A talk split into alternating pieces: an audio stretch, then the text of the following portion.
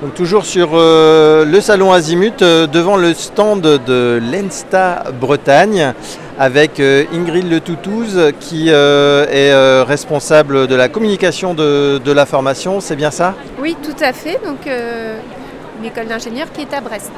Alors l'ENSTA, donc école d'ingénieurs, ça prépare à quel type de domaine d'activité? C'est une bonne question à beaucoup de domaines d'activité. Les diplômés de l'école, ils sont 300 par an. Ils vont travailler dans le secteur maritime, ils vont travailler dans les transports automobiles, les transports terrestres, ils vont travailler dans l'aéronautique, l'aérospatiale, ils vont faire du numérique, ils vont, travailler dans le secteur de la défense, ils vont travailler dans énormément de secteurs d'activité, tout simplement parce qu'on a la particularité dans cette école d'ingénieurs de couvrir plein de spécialités. Et quand on fait une formation d'ingénieur, on apprend des spécialités à dominante plutôt informatique, numérique, à dominante plutôt mécanique ou physique. Et nous, on couvre plein de métiers. Je peux vous en exposer quelques exemples. Oui.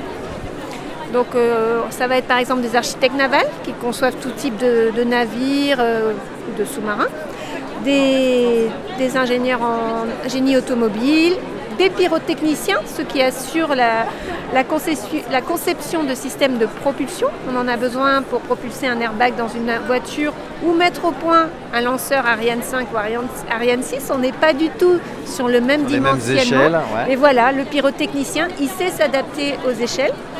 Et dans un domaine plutôt électronique et informatique, ça va être euh, la conception de capteurs, de systèmes d'observation, tout ce qui sert à connaître l'environnement, à le surveiller, sur les quais d'un métro, en mer, retrouver un objet au fond de la mer, euh, détecter automatiquement une pollution à la surface de la mer, donc à partir de satellites ou à partir de, robots qui sont sous-marins.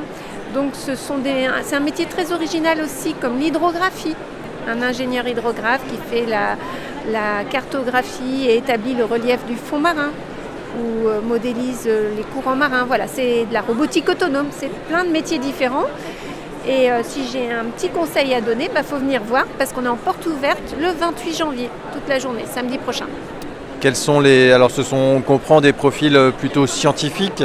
Euh, est-ce qu'il y a des, conditions là? Parcoursup vient d'ouvrir, les lycéens de, de, terminale qui vont vous écouter.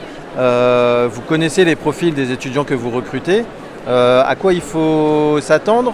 Première question. Et quelle qualité fondamentales il faut réunir pour avoir une chance d'intégrer l'ENSTA Alors les qualités, je vais commencer par la deuxième question, les qualités à réunir sont, sont communes à toutes les écoles d'ingénieurs. Quand on veut être ingénieur, il faut aimer les sciences, aimer la technique, être de nature curieuse, parce que ce sont des métiers qui évoluent sans cesse. Voilà, euh, et, ça ne se limite pas à ça parce que c'est aussi un, métier qu'on exerce avec les autres, donc des qualités de communication écrite, orale, d'ouverture internationale, langue étrangère. Donc ce sont des profils assez complets sur le plan scolaire, euh, mais on, est intéressé par différents profils d'élèves. Et j'en reviens à votre première question. Sur Parcoursup, quelqu'un qui voudrait aller vers les, un jeune qui voudrait aller vers les métiers que je viens d'exposer et donc pourquoi pas faire sa formation à l'ENSTA Bretagne. Donc on est une école publique, on forme en trois ans des jeunes qui sont passés par un premier niveau d'études à Bac plus 2. 70% sont passés par les classes préparatoires, donc maths sup, maths p, où ils vont consolider leurs connaissances scientifiques en maths, en physique, mais aussi en chimie, sciences de l'ingénieur, informatique, dans toutes les filières de classes préparatoires. C'est un profil généraliste à qui on va, auquel on va après délivrer une formation d'ingénieur généraliste et ils vont aller petit à petit vers les spécialités que j'ai présentées. C'est progressif. Mais on s'intéresse aussi beaucoup à des jeunes qui aiment la, la technique et qui vont aller après le bac vers un IUT, par exemple, ou un BTS, et qui vont avoir une formation plus appliquée, plus spécialisée, déjà plus orientée numérique, électronique, informatique dans certains, ou plus en conception mécanique pour d'autres. Ce sont des jeunes qui sont plus spécialisés et ce sont des profils qui nous intéressent dans une formation d'ingénieur spécialisé qui est conduite par alternance avec les entreprises en trois ans également, soit dans le domaine des systèmes embarqués, soit dans le domaine de la conception mécanique. Donc il y a différentes façons de rentrer à l'ENSTA Bretagne.